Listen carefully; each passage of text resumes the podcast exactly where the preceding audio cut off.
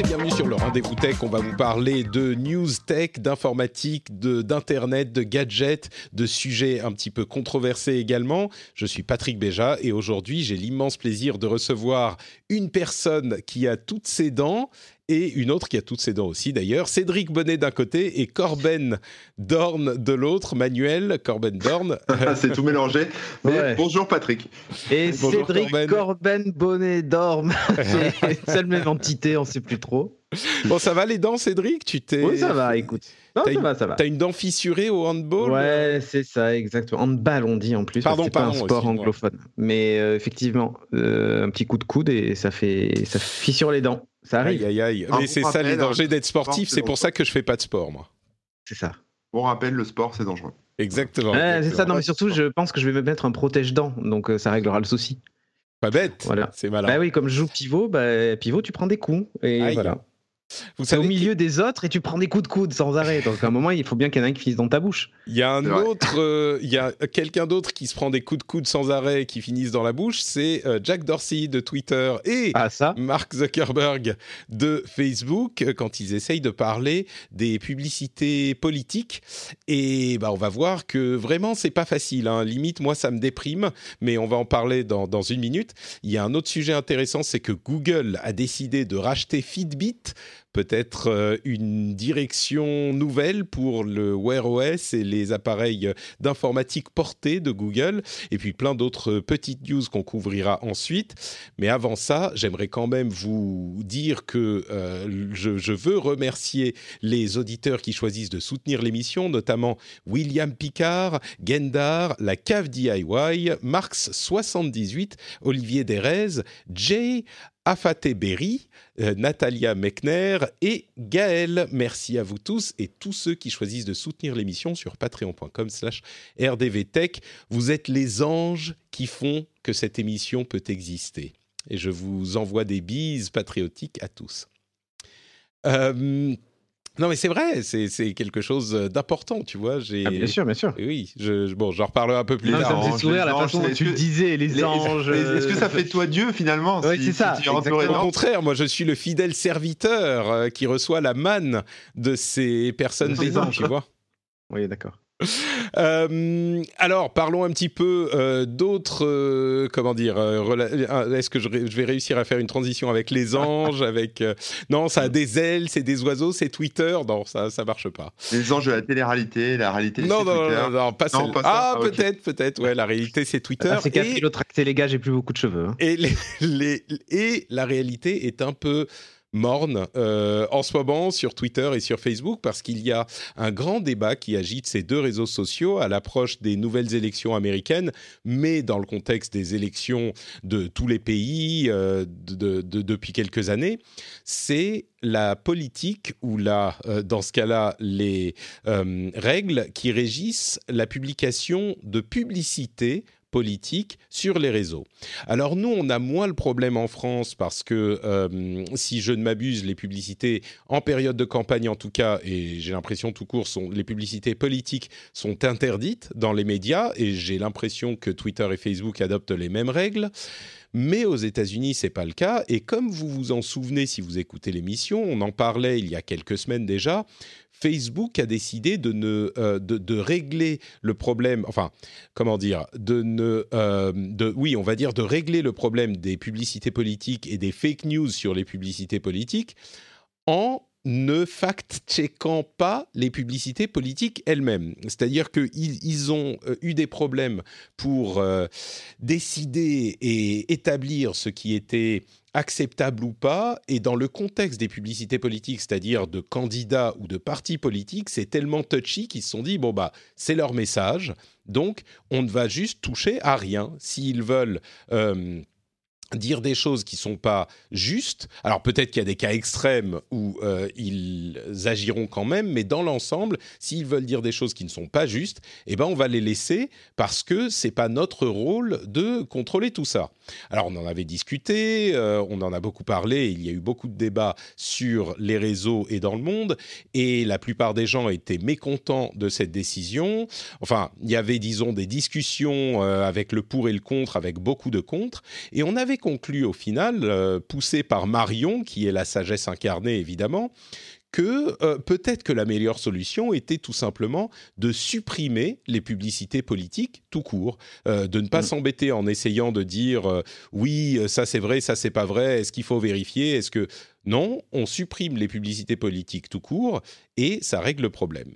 Facebook s'est fendu d'un communiqué à ce propos en disant les publicités au niveau financier, euh, les publicités politiques ne représentent qu'une très petite partie de nos revenus, donc c'est pas pour ça qu'on veut les laisser. On pense vraiment qu'il s'agit là d'une question de euh, euh, choix sociétal et que c'est un devoir d'information finalement que d'amener le message des femmes et des hommes politiques aux lecteurs, aux consommateurs de Facebook.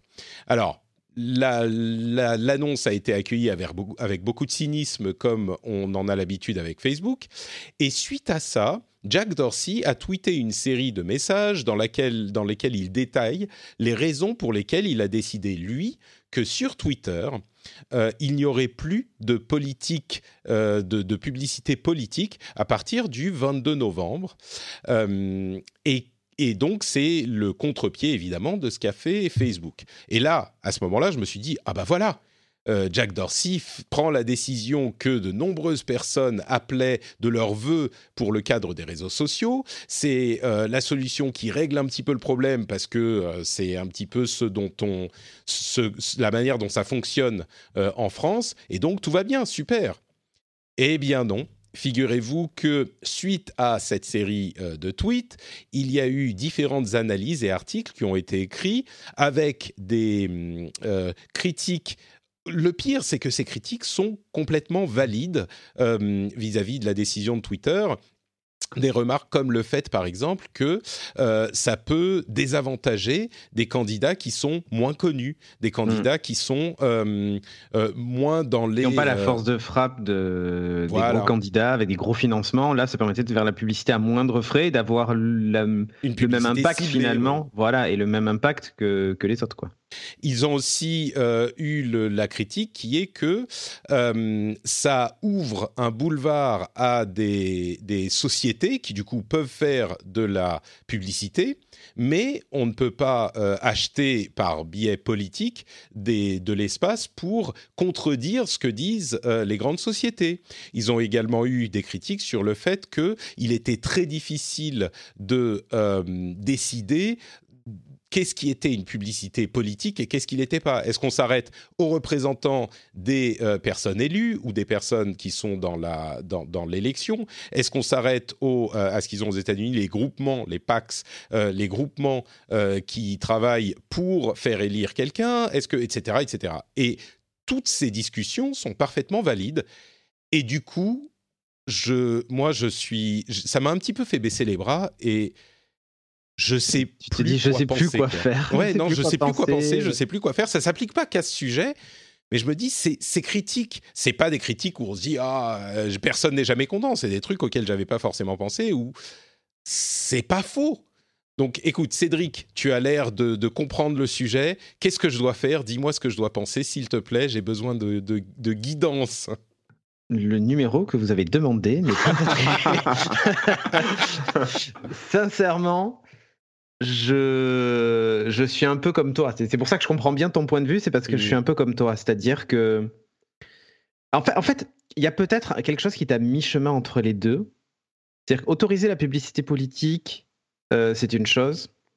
Euh, on sait que, en fait, le vrai problème, c'est que souvent dans ces publicités politiques, euh, et c'est pour ça qu'ils s'accrochent à, à, enfin, ils essaient de, de régler ce souci-là, c'est que souvent les fake news passaient aussi par là, parce que ça contourne une partie de la modération par le public. Euh, tu vois ce que je veux dire? C'est oui, mais euh, tu vas me dire, on essaye de réguler les, les publicités politiques de, avec, euh, enfin, en, en, faisant du fact-checking.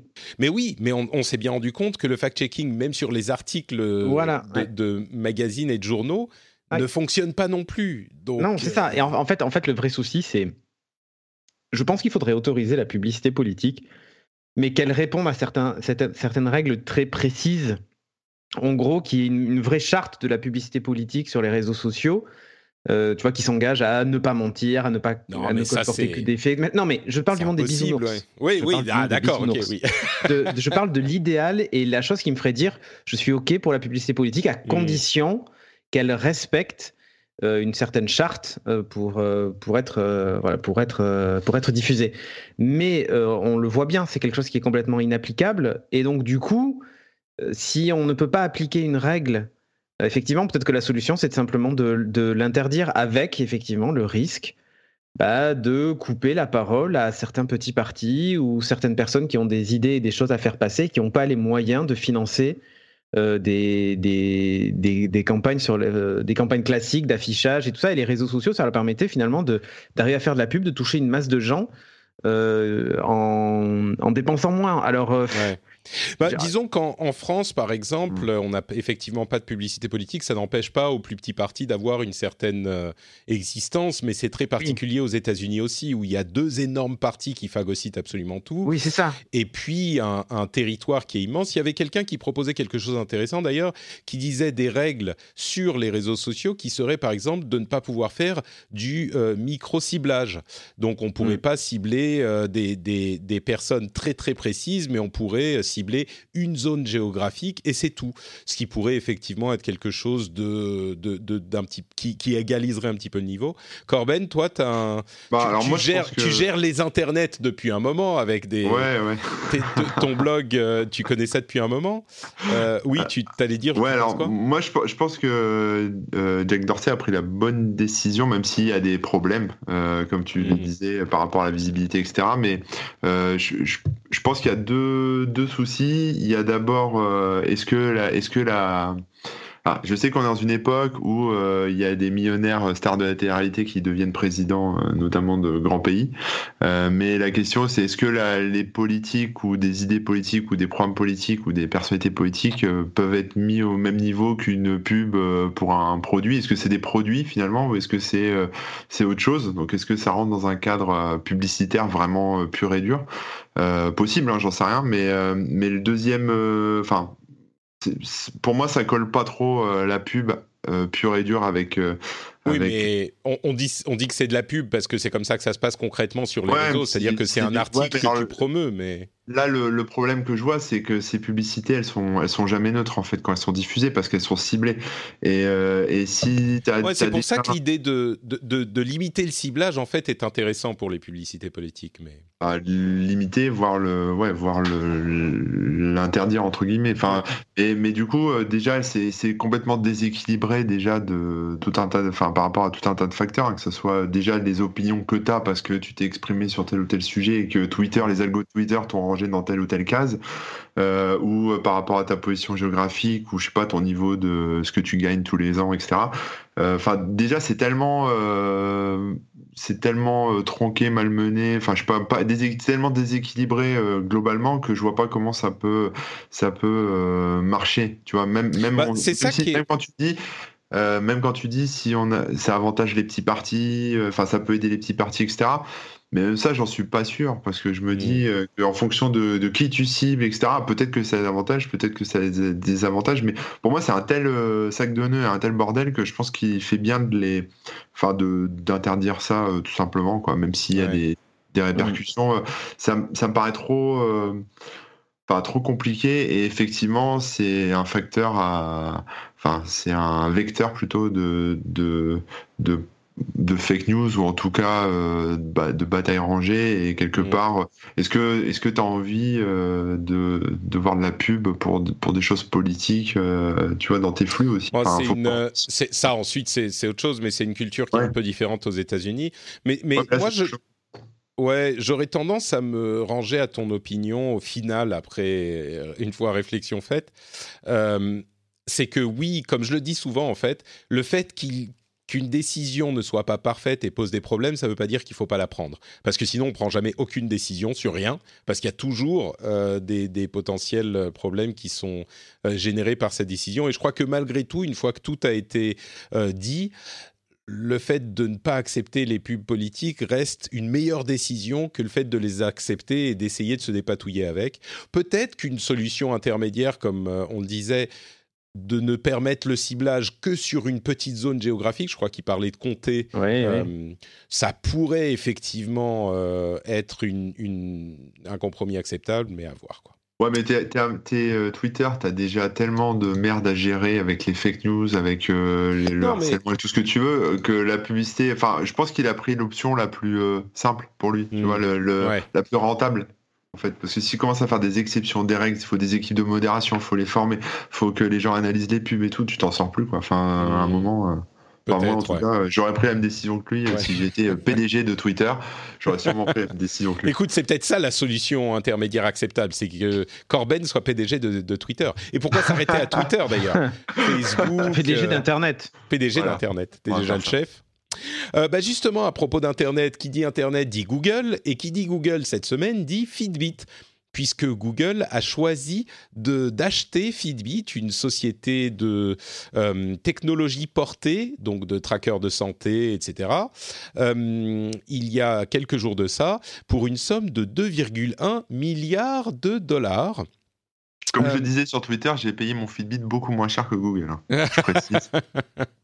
Bah alors, tu es utilisateur de Fitbit. Je crois que Cédric les a utilisés pendant un moment ah aussi. Ah oui, c'était euh, des, appareils qui vous plaisaient. Là encore, euh, j'ai lu tout et son contraire sur cette euh, décision de Google, sur cet achat de Google. certains disent que c'est une excellente idée qui va permettre à Google de renforcer son Wear OS et leur permettre de hum, développer d'autres moyens d'aspirer nos données, et en l'occurrence nos données de santé, puisque c'est euh, l'un des. Ah, mais là, clairement. De...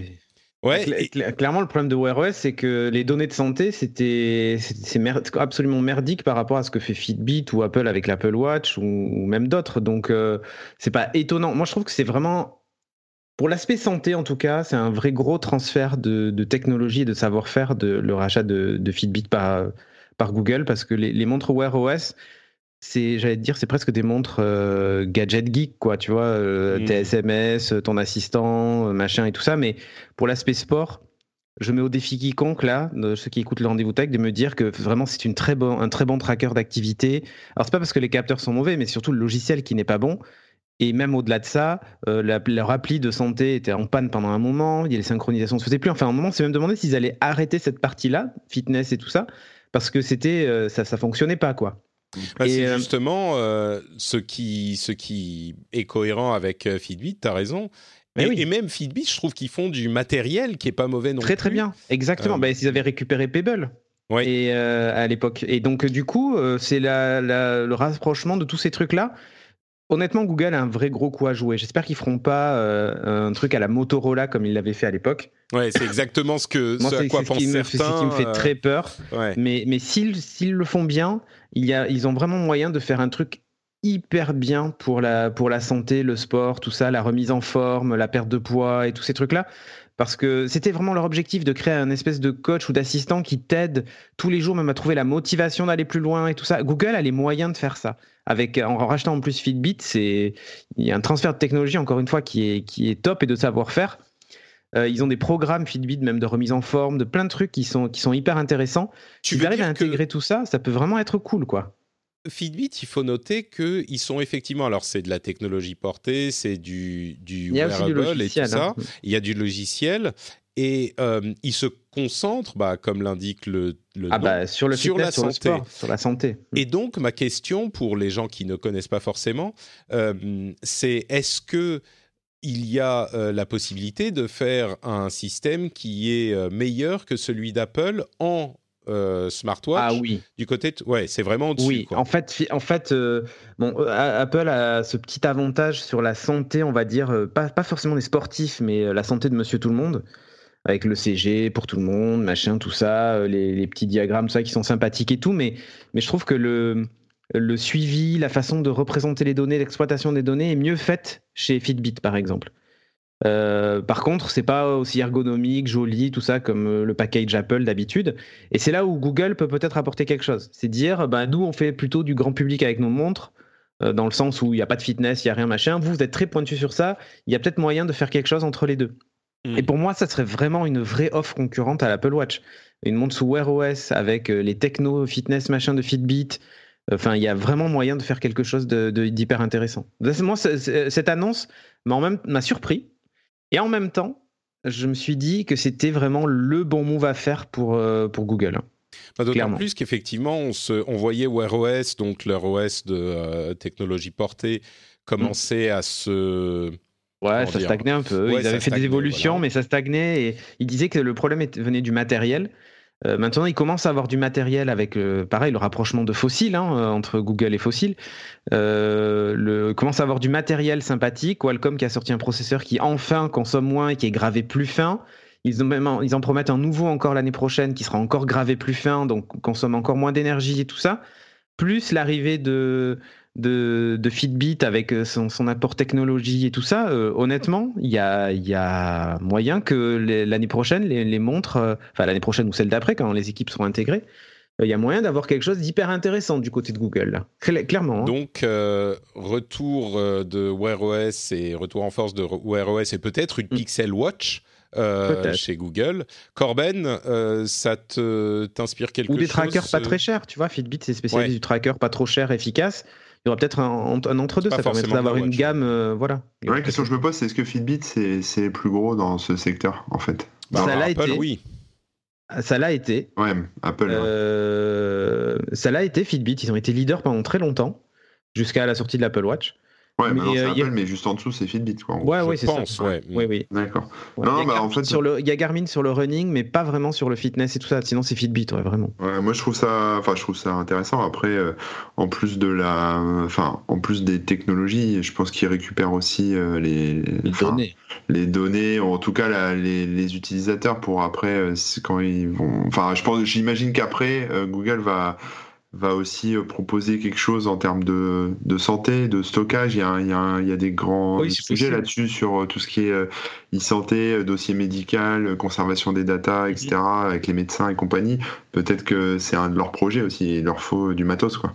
Oui, exactement. Et tu vois, quand tu vois que, on le dit souvent, hein, Google est capable de prédire le début d'une épidémie de grippe ou de gastro, machin, avec les gens qui tapent les symptômes sur, euh, sur, sur, sur Google. Rien que dans le moteur de recherche, ouais. Rien que dans le moteur de recherche. Donc euh, imagine si en plus tu as quelques données de santé, de... ils pourront envoyer des messages de prévoyance via leur appli. Enfin, il y, a tellement de choses à faire. Attention, épidémie de gastro, n'allez pas chercher vos enfants à l'école. oui, c'est ça, ouais.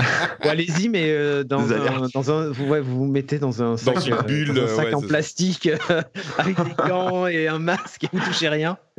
Ah, c'est bon, bah écoutez, vous m'avez euh, convaincu qu'il y a effectivement quelque chose à faire. Je n'étais pas trop, trop sûr, mais, mais oui, il y a du coup, euh, maintenant que la, la, le marché des technologies portées, smartwatch, euh, etc., est tellement mature, c'est un bon moyen pour Google de, de sauter sur le devant de la, de la queue. Quoi. Ils font plus la queue derrière, là, tout à coup, ils sont en, en deuxième place directement. Bon, intéressant, intéressant. Euh, bah écoutez, on va faire une petite pause pour que je vous parle de bah de quoi? De Hached. Hached qui a laissé un commentaire sur le euh, iTunes du rendez-vous tech pour dire j'aime et je supporte enfin Effectivement, Hachette dit Bonjour. Après des mois de, de procrastination, je viens enfin de prendre trois minutes pour supporter ce podcast via Patreon, podcast qui permet d'avoir une vue globale de tous les sujets touchant la tech. J'apprécie d'autant plus ces informations relatives à l'impact de la tech dans l'actualité de nos sociétés. J'aime le ton toujours constructif qui me change des forums.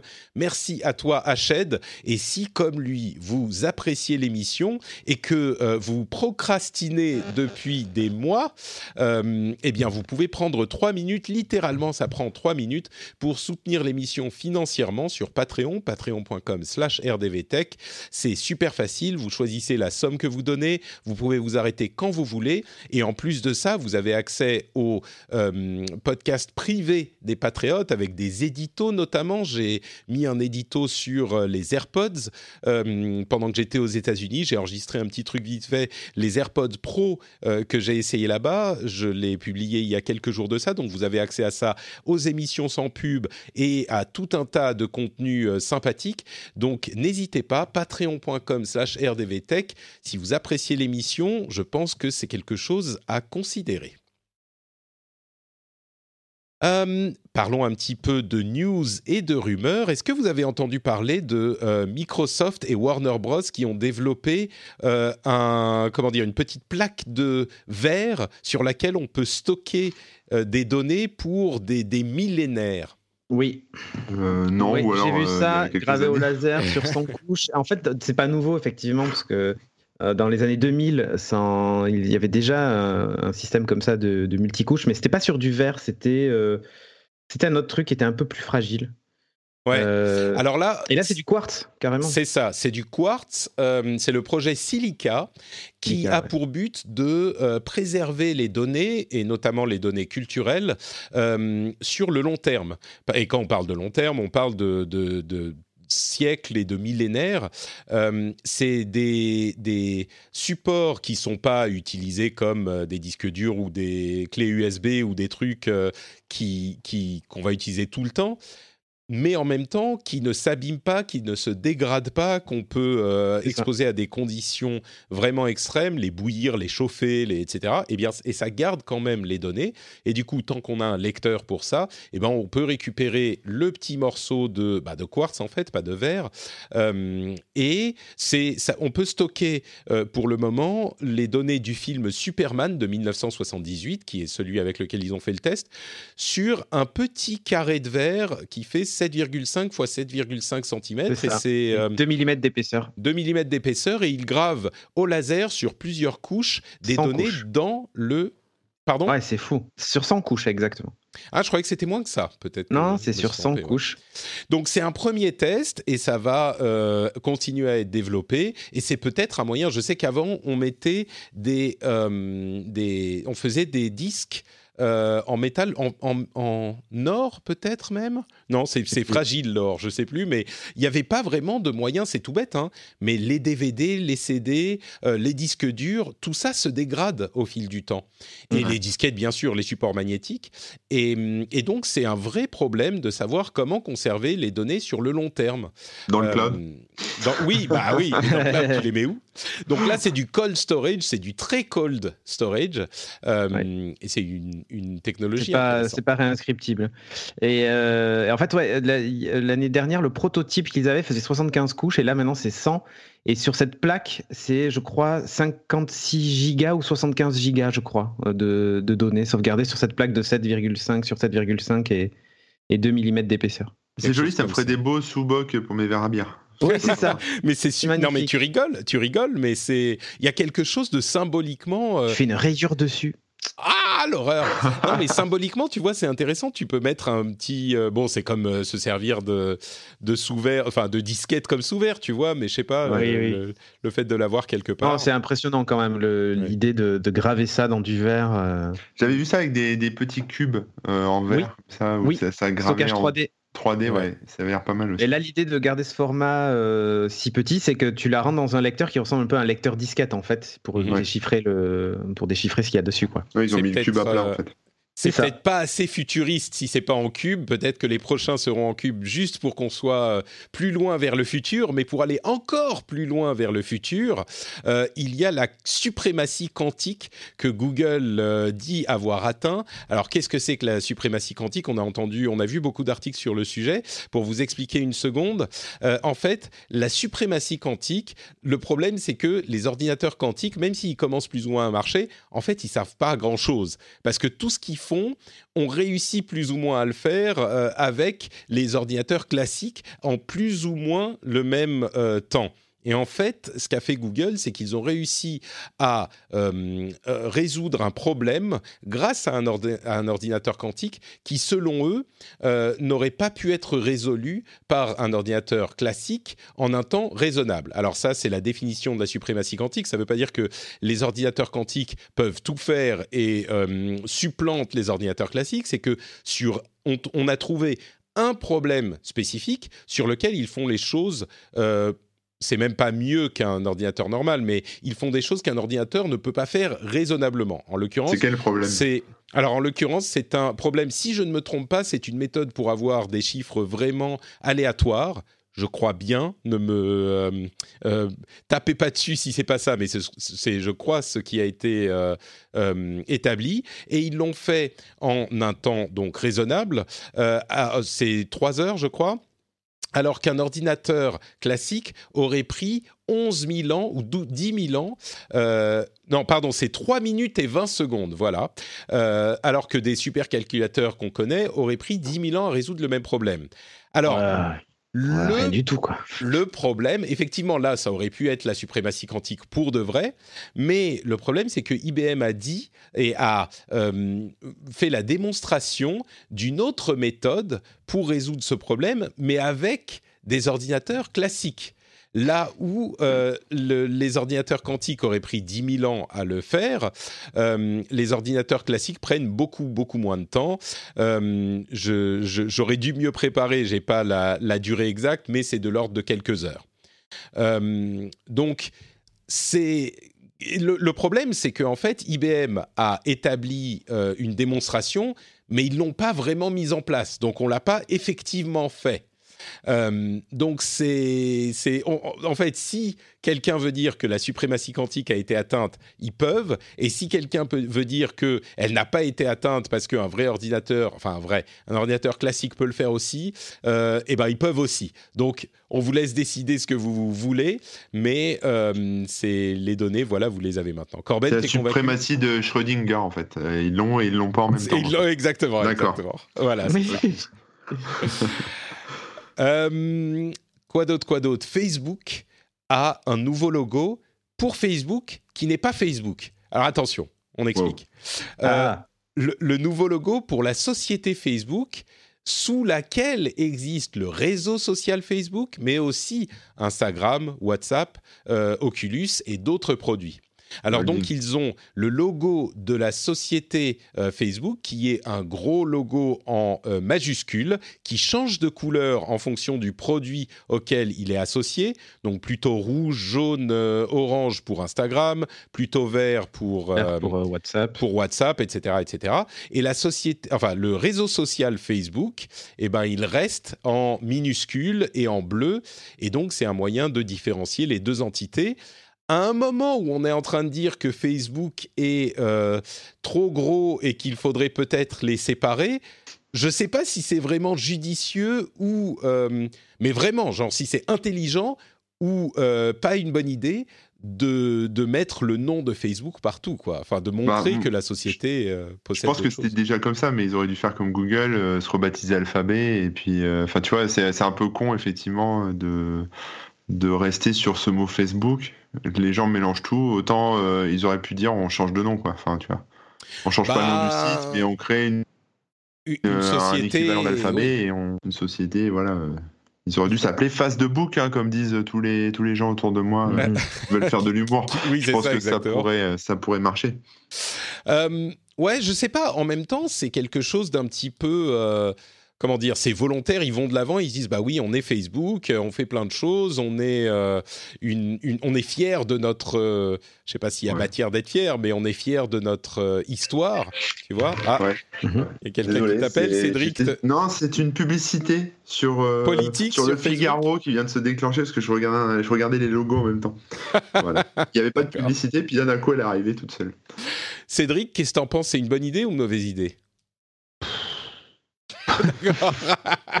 Franchement, commenter ça, je sais pas. Bon, bah, pour moi, c'est pas, pas, une super idée, c'est pas un truc de ouf. Je, hmm. pense que c'est un peu de. C'est comme toi, enfin, ce que tu disais sur les. Sur. Euh, comment le. Ah, le, la boîte toute puissante là, qui a, qui a toutes ces. Euh, qui a, Facebook, Google, Alphabet Non, non, mais tu sais, quand c'est obligé de se faire diviser par le gouvernement. Euh, ah, oui, ah. sur la, la, la le monopole. Le monopole. Voilà, c'est ça, le monopole. Désolé, mot m'échappait. Mais, euh, mais quelque part, c'est un peu con parce que voilà, ça, ça, va, ça renforce cette idée que Facebook mm. a le monopole de tout un tas de services et du coup croise les datas, etc. Alors que si c'était un peu détaché de ça et avait fait une, un truc un peu au-dessus, bon, Hmm, peut-être, peut-être. Mais alors justement, euh, puisqu'on parle de données et euh, d'utilisation de, ces données, il y a une, euh, une conclusion intéressante qui a été rendue par le... Alors, que je vous donne le nom exact de l'organisme anglais qui a, qui a hum, pris cette décision.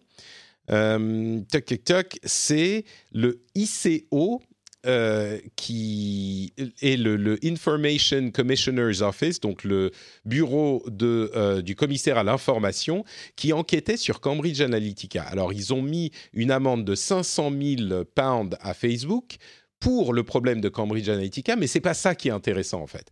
Ce qui est intéressant, c'est que dans leur conclusion, ils ont dit qu'ils n'avaient pas pu déterminer que Cambridge Analytica avait obtenu des données de citoyens de l'Union européenne et que donc, euh, a priori, les données étaient uniquement de citoyens américains, ou on ne sait pas, mais en tout cas, qu'il n'y avait pas de citoyens de l'Union européenne qui avaient été euh, euh, pris dans ce scandale, et que donc leurs données n'avaient pas fait partie des analyses de Cambridge Analytica. Pourquoi c'est intéressant? Parce qu'on a beaucoup parlé de la manipulation des élections qui avaient été faites par les données rendues possibles par Cambridge Analytica au, euh, pendant le, scandale, enfin le, vote du Brexit, pendant les élections mhm. en France, etc. Et on partait du principe que ça avait servi sans vraiment savoir. Et bien là, en l'occurrence, même s'ils ont fait une enquête assez longue et sérieuse, ils n'ont pas trouvé de données de l'Union européenne. Donc même moi, hein, ça moi aussi, je me suis dit ah bah Cambridge Analytica, donc machin. Bon, ça ne veut pas dire que ces données de Cambridge Analytica n'ont pas été utilisées pour créer des modèles, blablabla. Mais c'est intéressant de voir que en fait, il n'y avait pas de données d'Européens mm. qui, qui ont été utilisées pour ça. Donc euh, voilà, c'est bon à savoir quoi. Tout à fait. Euh, Corben, non? Non, bah écoute, euh, ok, s'ils le disent, on va les croire. non, mais là, c'est pas Facebook. non, non, mais c'est pas Facebook qui le dit. Attention. Non, sûr que non. C'est pas Facebook, c'est un, un organisme. C'est un, organisme d'État. un organisme d'État anglais qui n'a vraiment pas intérêt. Moi, les Anglais, je leur fais pas confiance. Ah, Ces gens-là qui, euh, non, ça, c'est pas possible. Ils mettent du sucre sur leur petit pois, mais ils roulent du mauvais côté de la route. euh, ils votent pour quitter l'Europe, mais ils sont encore là jusqu'en janvier. On comprend plus rien. Est-ce qu'ils sont avec nous? Est-ce qu'ils sont plus avec nous? Il faut avouer. Vous des corgis. Euh, enfin, je veux dire. Ouais, non, mais là, c'est compliqué, quoi. Bon, alors un truc moins compliqué, c'est le nouveau logo, encore un nouveau logo de Microsoft, euh, qui fait Microsoft Edge version Chromium. Alors, qu'est-ce que c'est que ça? Euh, C'est une vague. C'est oui. Alors le logo c'est un peu une vague, mais Edge Chromium c'est quoi? C'est le passage du navigateur par défaut de Microsoft, donc du, navigateur de Windows, au moteur Chromium, qui est le moteur développé par euh, en, open source par un groupe géré notamment par Google. En gros, c'est le moteur de Chrome. Euh, et ça veut dire qu'il y a de très nombreux euh, navigateur Internet qui aujourd'hui fonctionne avec le même moteur de, de, Chrome. Alors, c'est un problème dont on pourrait discuter à un autre moment, mais ce navigateur, nouvelle version de Edge, arrive, il est plus fiable, il y a plein d'avantages par rapport à l'ancien Edge. Et là, il est presque en phase de, euh, de, de, fin de développement. Euh, il y a eu la release candidate, donc euh, là, il reste plus que quelques mois pour savoir si ça va être celle-là, sauf bug majeur. En gros, on est presque à la fin euh, du, développement du navigateur. Euh, et on a ce logo donc qui ressemble à une sorte de vague, mais un E pour rappeler Edge et Explorer, mais qui en même temps est une sorte de vague. Euh, est-ce qu'il est important Est-ce qu'il est important de savoir que Edge Chromium arrive et de l'utiliser même plutôt que Edge? Est-ce que ça pose des problèmes Edge? Non, bah, enfin, moi, mon avis, là, déjà sur le logo, je, trouve que ça ressemble un peu à la queue de Firefox. Enfin, sur, la, sur la forme un peu vecto, comme ça, euh, voilà. Je trouve aussi. Euh, que, Mais c'est bleu et vert. Firefox, c'est rouge et jaune. Donc, euh, ouais, t'as des versions, tu sais, t'as des versions bêta qui sont avec ces couleurs-là aussi de, de, Firefox. Mais bon, c'est marrant. Et sur. est-ce que, est -ce que l'utilisation de, du moteur de Chromium dans Edge est un problème? Je pense pas. Hein. C'est un truc, je veux dire, il y a plein de navigateurs qui l'utilisent. C'est c'est open source, il y a des discussions. C'est pas Google qui a une technologie fermée et que tout le monde se repose dessus. Et puis un jour, euh, enfin tu vois, un jour il pourrait y avoir des abus. C'est un truc, c'est un projet, un socle commun comme euh, tout un tas de langages de développement aussi qui existent comme ça, qui sont développés par des boîtes et qui sont après utilisés dans d'autres trucs. Mais c'est pas, pour moi c'est pas un problème quoi. Euh, maintenant la question c'est surtout sur par rapport à, déjà Edge l'utilité de Edge en soi, bon, c'est le navigateur, on dit toujours c'est le navigateur, euh, enfin comme Internet Pour télécharger les autres. Quoi. Pour télécharger ceux des autres, mais euh, voilà, alors ça va peut-être les mettre à niveau, pourquoi pas Moi je pense que bah, Il y a des gens qui sont très satisfaits de, ouais, déjà de, de Edge. Edge Chromium. Hein.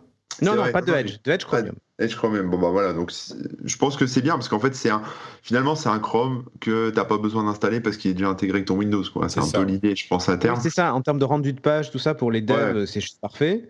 Oui, parce qu'il faut, euh... il faut rappeler effectivement que différents moteurs de rendu euh, qui intègrent les navigateurs internet peuvent euh, rendre les pages, peuvent afficher les pages web de manière un peu différente. Et l'une mmh. des critiques qui était euh, exprimée à propos du passage sous Chrome de Edge. Alors attention, c'est compliqué, hein, mais euh, l'une des critiques était que du coup, ça veut dire que Chrome et ou Chromium devient le moteur dominant. Il y a très très peu de navigateurs qui fonctionnent avec un autre moteur de rendu et que donc euh, on risque de parce qu'il y a toujours des petites différences minimes entre les différents moteurs de rendu, mais donc le monde risque de commencer à ne coder les pages web que pour Chrome puisqu'il est majoritaire et donc délaisser les autres et donc ne plus forcément adhérer à tous les standards. Mais... Ce qui s'est passé avec IE. Hein. IE a été complètement délaissé par les développeurs parce que c'était plus le, le, navigateur dominant euh, sur le marché. Donc du coup, les gens ont arrêté de développer pour, pour Internet Explorer. Et donc c'est pour ça qu'il y a plein de sites qui marchent pas sur Internet Explorer. Euh, mais mais euh, peut-être qu'à un moment Firefox ouais. va passer aussi à, au moteur Chromium. Hein. Euh, je sais pas sur quoi ils sont là en ce moment, j'ai pas suivi. C'est pas Gecko mais, non? C'est pas Gecko Firefox? Je sais plus, ça, ça, ça a changé il y a, il y a, quelques années, mais mais bon peut-être qu'à un moment ils vont basculer sur sur Chromium. Euh, bon, ça va sûrement gueuler chez les barbus, mais en soi, euh, pourquoi pas Enfin, je veux dire, si, déjà ça évite du, du taf euh, aux développeurs, ça évite les problèmes de compatibilité, etc. Ça fait moins de boulot, ça fait euh, des standards qui sont, bah voilà, c'est du standard. Donc les et quelque part, ça met peut-être aussi des contre-pouvoirs parce que vu que le moteur va être utilisé par des grosses boîtes comme Microsoft dans des gros projets comme Edge, euh, etc. Euh, Microsoft aura aussi son mot à dire sur le développement, sur oui, sur où est-ce que ça va aller. Donc ça va quelque part, ça évitera aussi, ça va rééquilibrer un peu la ils balance. Ont ouais, ils ont d'ailleurs rajouté des, des, petites fonctionnalités, des petits trucs justement en, en y mettant les, les mains dedans. Donc voilà, donc Bon, voilà. moi je trouve ça pas trop mal, sachant que c'est quand même un truc open source. Après, c'est bien d'avoir toujours de la diversité, mais euh, quel, quelque part, je me dis que Firefox est en train de se faire un peu distancer là avec ça. Mmh. Mais... Bon, en même temps, euh, il, il, reste un navigateur performant, mais un, ça peut paraître un petit peu euh, obscur ce dont on parle quand on parle de moteur de rendu de, du web mais c'est important à comprendre quand même parce que c'est vraiment la fenêtre avec laquelle on visualise le web. Et ça peut avoir des conséquences euh, vraiment dramatiques sur la manière dont le web se développe. Donc euh, bon, voilà, c'est bon à savoir aussi. En tout cas, ça arrive le 15 janvier normalement en disponibilité générale. Cool. Euh, Valve serait en partenariat avec Apple pour un casque de réalité augmentée. C'est la dernière rumeur qu'on entend à propos de ce casque de réalité augmentée d'Apple, sachant que Valve a développé son casque de réalité virtuelle ce coup-ci, et que donc ils ont une certaine maîtrise du euh, matériel pour euh, ce genre d'initiative. Cédric, est-ce que mmh. tu y crois? Est-ce que tu es intrigué? Euh, Qu'est-ce que tu en penses? Moi, j'y crois pas trop. Euh, j'y crois pas trop parce que Valve, Valve en fait, c'est pas eux hein, qui ont. Enfin, c'est pas eux. Ils ont racheté la division ou une partie. Euh, il y a des échanges de technologie avec HTC et tout ça. Je vois mal Apple euh, euh, avoir besoin d'un partenaire euh, technique sans le racheter. Euh, la plupart du temps, quand il y a une technologie qui les intéresse, soit ils la copient sans vergogne et voilà soit ils rachètent la boîte et euh, ils intègrent les, les, équipes où ils font le transfert de brevets, de technologie, de ce que tu veux. Et puis c'est fini, on n'entend plus parler de l'autre boîte. Euh, du coup, je les vois mal dire ah ben on va s'associer avec Valve pour. Euh... Alors, pour du contenu, oui, tu vois. Ouais, mais, que te dire, ouais. mais, mais pour du matériel, j'y crois pas. Bah, il faut avouer que. Alors, on sait qu'ils ont. Pour du contenu et rendre avait... compatible leurs lunettes avec le catalogue de Valve, ok. Pour le reste, j'y crois pas on sait qu'ils avaient essayé de développer leurs euh, lunettes de réalité augmentée pendant un moment. On sait que le, produit, le projet a été annulé. Euh, moi, je me demande s'ils ont vraiment le choix, en fait. Alors, il ne s'agit pas de réalité virtuelle, comme ce que fait Valve, mais bien de réalité augmentée. Il y aurait un partenariat technique. Euh, moi, je, me dis que c'est quelque chose de tellement spécifique et tellement précis. Il n'y a pas énormément de sociétés dans le monde qui sont capables de faire ce genre de choses. Je ne sais pas qui pourrait aller racheter. Eh, Valve, en l'occurrence, euh, ils ne peuvent pas aller les racheter non plus. Non. Hmm, mais à mon avis, ils ont déjà racheté des boîtes autour de, de tout ça. Euh, là, là, on en est plus à la phase d'exploitation logicielle. Euh, tu vois, enfin, la réflexion doit, tourner plutôt autour de ça. C'est, bien beau d'avoir des lunettes à réalité augmentée, mais pour faire quoi? Pour jouer à Pokémon Go Pour jouer à Minecraft ah Ça, c'est la grande question. Ça, c'est, Alors que Valve a du contenu de, de jeu et il y a peut-être des, licences ou des choses à aller chercher là-dessus, tu vois. Bah, moi, je crois plus à la théorie de Cédric parce que, enfin, les, des lunettes de réalité augmentée, euh, enfin, moi j'en ai testé. Je pense que vous aussi, c'est pas, c'est pas oufissime non plus, quoi. C'est même pas très intéressant. C'est un truc tu vas jouer avec et après tu vas. Oui, sans un machin, voilà. Par contre, euh, que que Apple, euh, qui a développé son son système là, arcade et compagnie, ils veulent mhm. proposer des jeux sur sur le prochain iPhone avec la réalité augmentée, etc. Moi, ça me semble plus cohérent déjà. Donc ah et, en fait, et en fait, tu vois, la rumeur, effectivement, il y a peut-être des gens qui ont été chez Valve pour discuter réalité augmentée, discuter euh, jeux vidéo, discuter, pourquoi pas, euh, lunettes, réalité augmentée, tout ça. Et les gens se sont dit, ah ça y est, se sont... c'est un partenariat entre eux, ils vont les aider à mmh. construire leurs lunettes ou je ne sais quoi. Ça sent beaucoup l'extrapolation, alors que pareil, c'est juste un rendez-vous pour euh, discuter de contenu, tu vois. C'est ça, je pense. Je sais pas, moi j'y crois pas trop. Je pense qu'il y aura de la réalité augmentée peut-être poussée dans un des prochains iPhones, hein, mais, euh, euh, ou, ce que vous voulez, mais, euh, mais pas forcément un hardware lunettes ou casque. Ou... Bah, écoutez, moi je dirais que je pense que cette question de la réalité augmentée va pas se jouer sur le jeu. je ne sais pas, mais j'ai l'impression que ça sera pas le cas. On verra, mais si c'est que le jeu, c'est pas quelque chose dans, c'est pas une chose dans laquelle euh, euh, Apple se lancerait. Donc, euh, bah, si c'est pas le jeu, c'est. et pareil, la réunion. Si c'est pas le jeu, c'est des utilisations soit professionnelles pour des mecs qui bossent dans le bâtiment ou je sais pas quoi, des médecins ou ce que tu veux, soit pour les bagnoles avec des systèmes. non, mais, ah, on, peut, on peut spéculer jusqu'à la fin des temps, mais le, non, non, mais c'est que les gars, honnêtement, ils ont été les voir pour leur demander s'ils voulaient pas mettre des jeux dans Apple Arcade, point. Et ah mais, non. mais, non mais non, mais non, bon, ceci dit, en, tout cas, moi, ce que je veux dire là-dessus, c'est que. je crois trop à ça. Ouais, moi aussi. et les gens se sont dit, oh là là, ils y vont pour des lunettes. Non, ouais, stop moi, moi, je suis pas aussi convaincu que vous. Il y a quand même une expertise matérielle chez Valve qui pourrait être utile. Et puis surtout, euh, quand on parle de réalité augmentée, si la réalité augmentée d'Apple ne fait pas avancer le schmilblick de la même manière que l'iPhone a fait avancer les smartphones ou l'iPad a fait avancer les tablettes, Apple TV Plus, ça va. Ah, wait. eh ben, ça, ça, ça ne, ça ne sera pas vraiment intéressant. Du coup, je pense que ça sert à rien de réfléchir à la réalité augmentée en termes de ce qu'elle est aujourd'hui parce que euh, il faudrait que oui, ça mais c'est pour ça que je pense qu'effectivement ils ont une expérience chez Valve, mais pour euh, imaginer des, usages qui sont d'ailleurs pas forcément liés au jeu, hein, mais ils sont peut-être effectivement une avance parce que c'est des réflexions qu'ils ont depuis longtemps. Euh, sur, sur ces technologies-là, de, de peut-être que mm. même ils vont discuter avec eux sur, sur, sur des échanges.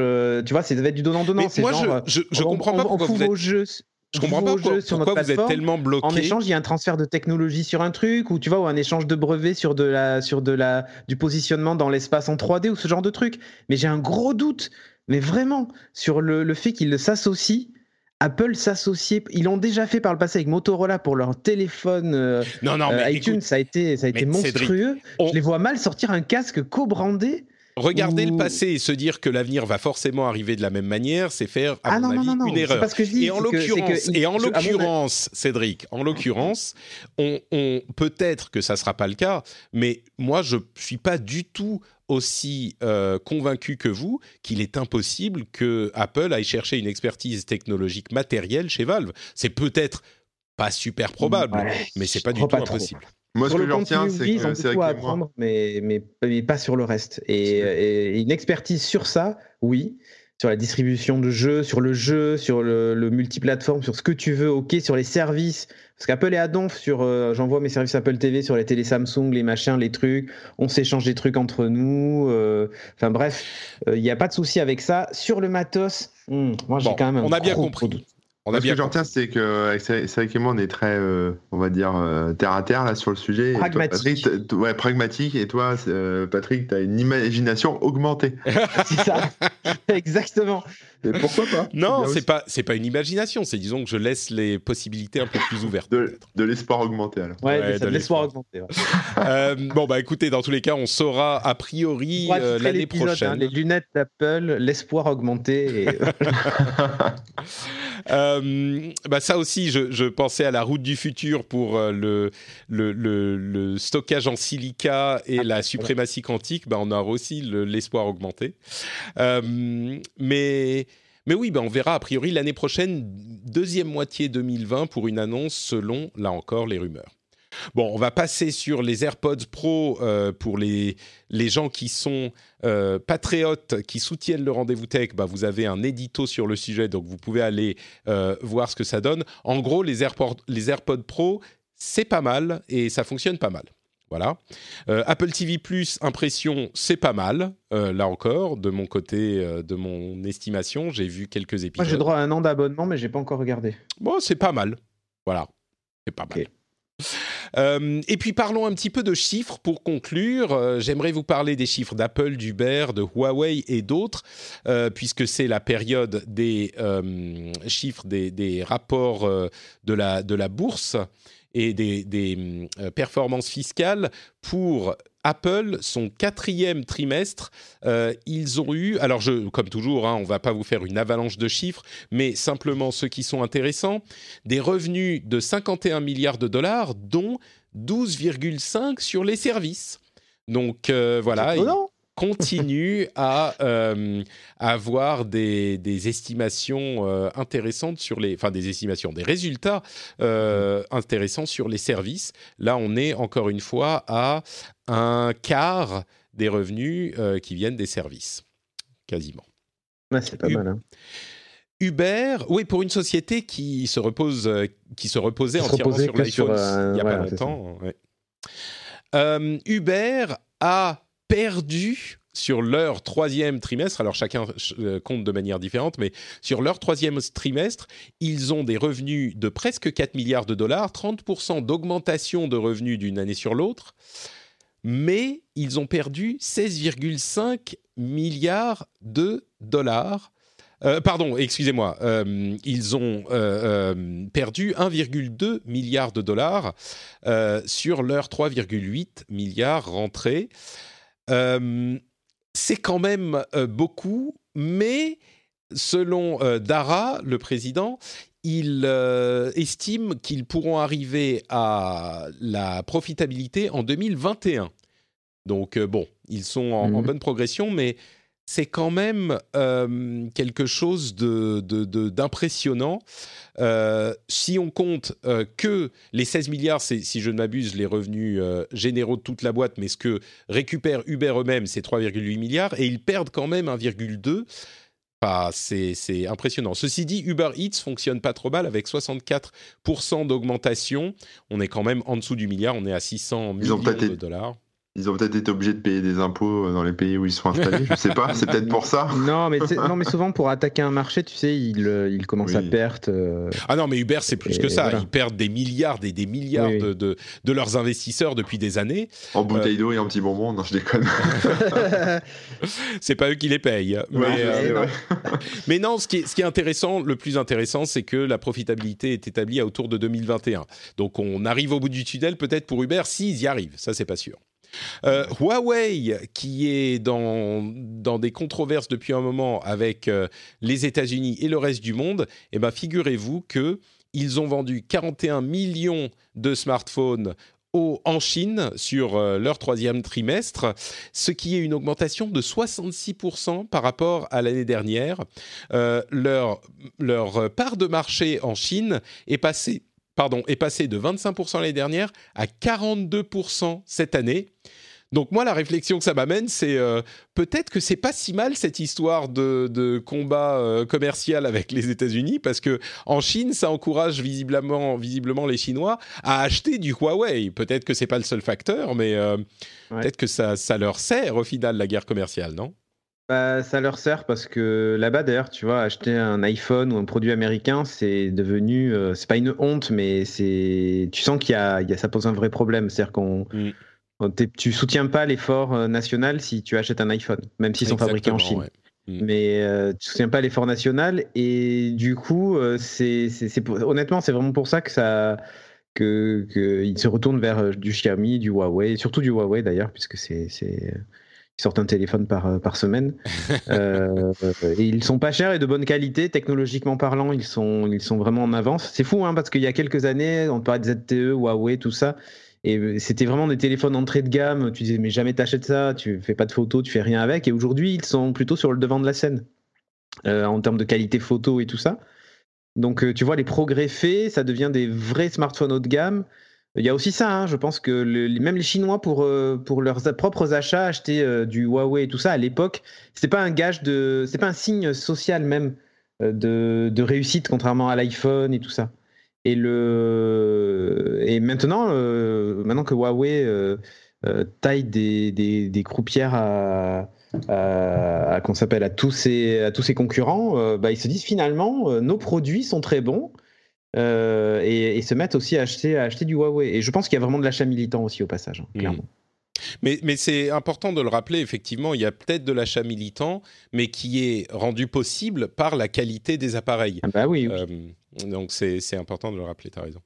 Facebook, euh, leur troisième trimestre, ils ont eu une augmentation, une augmentation de revenus de 29% d'une année sur l'autre. 29% alors que tout le monde les déteste, c'est ça. Alors, pire, pire, encore plus fort, l'usage quotidien, le nombre d'utilisateurs quotidiens a augmenté de 9% à 1,62 milliard et l'usage mensuel, le nombre d'utilisateurs mensuels a augmenté également de 8%. On est à 2,45 milliards aujourd'hui. Euh, le nombre d'employés a augmenté là encore de presque 30%, 28% d'une année sur l'autre, et il y a 43 000 employés Facebook. Mais les chiffres à retenir, c'est effectivement cette augmentation des utilisateurs, utilisateurs quotidiens et mensuels de presque 10% dans les deux cas. Euh, je, enfin, c'est une croissance qui est énorme, surtout pour une société comme celle-là qui a déjà une part de marché aussi grande.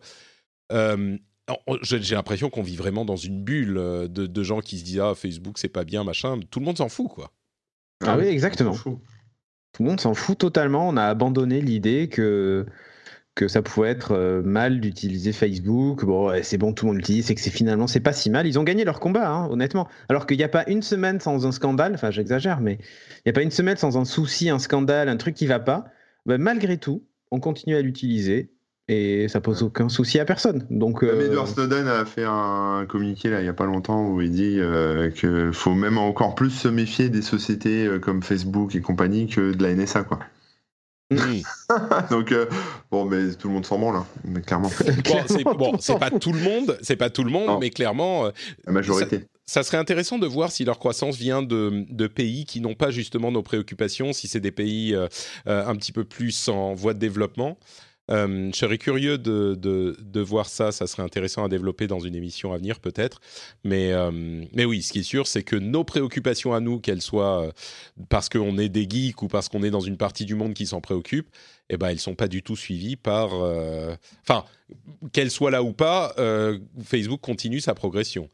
Et mm-hmm. enfin, le chiffre, à vrai dire, les chiffres les plus importants, c'est ceux de l'augmentation des utilisateurs euh, quotidiens et mensuels, mais également les revenus. Alors peut-être qu'il y a des subtilités euh, de, comptabilité que je ne comprends pas, mais 29% d'augmentation des revenus d'une année sur l'autre, c'est, enfin, ça, moi, ça me fait exploser la tête, quoi. Je suis. Bah ouais. Bon. Tu dis c'est pas possible, mais oui. si, si. Surtout dans cette période où on a l'impression que Facebook a atteint son, son potentiel maximum, mais bon. Euh, et puis pour conclure, euh, le bon petit snap, vous savez les idées reçues et l'image qu'on a euh, en, observateur extérieur de tout ça, on se dit Snap et Snapchat, bah, c'est bon, c'est terminé quoi. Ils sont dans une chute vertigineuse depuis deux ou trois ans, n'est-ce pas? Bon, ils sont certainement pas au niveau de Instagram et d'autres de leurs concurrents, mais ils sont passés, ils ont augmenté euh, leurs utilisateurs quotidiens. Ils ont ajouté 7 millions d'utilisateurs quotidiens. Ils ont augmenté de 13% par rapport à l'année dernière. Ils sont à 210 millions. Euh, et les revenus ont augmenté également de 50% euh, d'une année sur l'autre. Alors, ils perdent quand même de l'argent, mais ils continuent à ajouter des utilisateurs et à augmenter leurs revenus. Donc euh, Snapchat est pas si en, chute libre que ça. Hmm. Voilà. Mais d'où ils viennent ces utilisateurs? Parce que des fois, tu as des plateformes comme ça qui se développent bien parce qu'elles sont adoptées par, euh, je sais pas, une partie asiatique. Ouais, c'est ça, oui, oui. Ou alors parce qu'il y a des événements, tu sais, particuliers, genre au Chili, des protestations et des machins, on passe par Snap parce que c'est plus facile ou je ne sais quoi, tu vois. Il y a une source, on sait. alors, c'est juste les, rapports aux Quelles investisseurs. Sont vos sources, hein, donc, euh, déjà alors, c'est TechCrunch qui parle du rapport aux investisseurs de Snapchat. Donc, euh, ensuite, vous pouvez aller voir les documents fiscaux et financiers, si vous voulez. Mais euh, oui, ils ne précisent pas d'où viennent leurs utilisateurs, je pense. encore que, si, voilà. Quels sont leurs noms il, il, montre 28%, alors 6% d'Amérique du Nord, 9% d'Europe, euh, enfin plus 9% en Europe, plus 6% en, Amérique du Nord, plus 28% euh, dans le reste du monde. Donc leur croissance vient en, plus grande partie du reste du monde que des États-Unis ou de l'Europe. Du tiers-monde, quoi. Non, je sais qu'on dit, dit, plus le tiers-monde. Hein, euh. oui, pardon. Mais, euh. mais oui, donc voilà, c'est euh, effectivement, ça se développe ailleurs et puis euh, il continue à, réussir. En gros, ce que je, ce que je me, ce dont je me, ce que je retiens, c'est qu'ils sont pas complètement, voilà, ils progressent. La, direction va, la flèche va dans le bon sens, quoi. Contrairement à ce qu'on pourrait penser. Mais, euh, mais oui, non, mais honnêtement, c'est vrai que c'est étonnant. En fait, il y a des trucs comme ça où tu te dis, euh, c'est bon, c'est hein. fini. Et en fait, ouais, et tu sais pas si c'est de la com ou pas. non, mais tu, mets, tu mets en face Instagram, tu regardes la, progression Instagram, je pense qu'elle est euh, fois, fois X. Je, je, pense juste que les gens vont vers ce type de réseaux sociaux avec de l'image euh, qu'il y en a une partie qui part sur Snap et que la grosse majorité part sur Instagram. Mm. Mais, mais du coup, oui, ça augmente, mais ça augmente comme le nombre de, à une époque, le nombre de gens qui, qui avaient des voitures. Tu vois ce que je veux dire? C'est les gens euh, se mettent à ce type de, de réseau social donc ça monte forcément, mais, mais ça ne veut pas dire que. Euh, tu veux dire que c'est un mouvement général qui, euh, oui, je pense. qui de, nouveaux utilisateurs de réseaux sociaux, et donc forcément il y en a qui genre débordent sur, Insta sur euh, Snapchat. Bah, oui, parce que je sais pas, parce qu'il y, a plein, il y a plein de pays, bah, la, mobilité c'est plus simple, les smartphones ça, monte en mm. qualité, enfin ça se développe tout ça, donc je pense que c'est normal que ça monte, mais comme plein d'autres trucs peut-être, hein. peut-être. Il n'empêche que moi, ça me, je me dirais que euh, je ne voyais pas euh, Snapchat gagner des utilisateurs euh, de cette hein. manière. Mais bon. Écoutez, on, aura plus d'éléments de, réponse dans quelques temps quand on verra si Snapchat a effectivement remonté la barre ou si c'était juste du débordement d'utilisateurs généraux, comme le dit le méchant Corben, qui est très sévère avec ce pauvre Evan Spiegel de Snapchat. Désolé, Evan. Euh, bah écoutez, merci. Rien de personnel, un hein, bisou. Hein. Moi, ça me fait, ça me paraît toujours intéressant de décortiquer un petit peu certains de ces chiffres parce que euh, ça peut tordre le cou à des idées reçues qu'on peut avoir ou ah alors euh, les éclairer d'une autre, d'une autre manière. Donc c'est pour ça que je passe de temps en temps un petit peu de temps sur ces éléments aussi. Merci tous les deux. On arrive donc à la fin de l'émission. Est-ce que vous pouvez me dire où on peut vous retrouver sur Internet euh, Commençons par Cédric, tiens. Ouais, ben moi vous me retrouvez sur studiorenegade.fr où j'anime tout un tas d'émissions, une matinale le matin, Beats le mercredi soir, Geeking le vendredi, enfin voilà. Super, et c'est sur studiorenegade.fr et euh, pour ceux qui ne savent pas, c'est aussi une, une, chaîne Twitch sur laquelle c'est ça exactement. Donc en vidéo, c'est en vidéo, c'est effectivement. Encore mieux que l'audio. Je je sais pas si c'est mieux, mais c'est différent. Corben, toi, où es-tu sur le net? Ah bah moi sur le blog corben.info et puis sur Twitter Corben. Je mettrai les liens vers vos comptes Twitter, évidemment, sans oublier celui de euh, Jérôme Kainborg. Jérôme Kainborg qui n'est pas là avec nous puisqu'il est, il est au salon de la photo. Euh, et on lui fait des bises, évidemment. Pour ma part... le salon du chocolat, plutôt? Oh, peut-être que la photo de chocolat, ça serait un salon dans lequel il serait bien ça, Il y aurait un intérêt là. Euh, pour ma part, c'est Note Patrick sur Twitter, Facebook et Instagram. Vous pouvez aussi retrouver cette émission sur frenchspin.fr et bien sûr la soutenir. Euh, n'oubliez pas, la soutenir en deux ou trois minutes montre en main. Si vous procrastinez depuis un moment et que vous dites ça, ah ouais, faudrait que je le fasse à un moment, eh ben, peut-être que ce moment, c'est maintenant. Le moment, c'est maintenant. Peut-être qu'il faudrait un, slogan euh, percutant pour ça, avec des rimes en en. François Hollande l'a fait. Le changement, c'est maintenant. Ah, ah oui, bon, peut-être peut-être pas celui-là. Euh, c'était qui le changement, c'est maintenant? François Hollande, non? C'était Hollande? Non. Euh, je sais plus. Ah, c'est ça, moi. Le changement, c'est Il me semble que oui. Hein, Attendez, on va googler parce que sinon, je vais avoir euh, 12 ah, ça, le, rendez-vous politique, tu vas te faire tuer. Hein. Non, c'est pas ça. C'est que tout le monde va me dire euh, le changement, c'est maintenant. Ben si, c'est François Hollande. François Hollande, voilà. Clip officiel de François Hollande, ok? Le euh, changement, c'est maintenant. Mais donc, écoutez, que vous soyez pour ou contre la politique, vous pouvez de toute façon soutenir le rendez-vous tech sur patreon.com slash rdvtech. Et euh, comme je le disais, si vous procrastinez depuis un moment, eh ben c'est peut-être le moment maintenant euh, de soutenir l'émission. Le lien est dans les notes, évidemment, et ça prend deux minutes. On vous fait de grosses bises et on sera de retour dans une semaine pour un nouvel épisode. Ciao à tous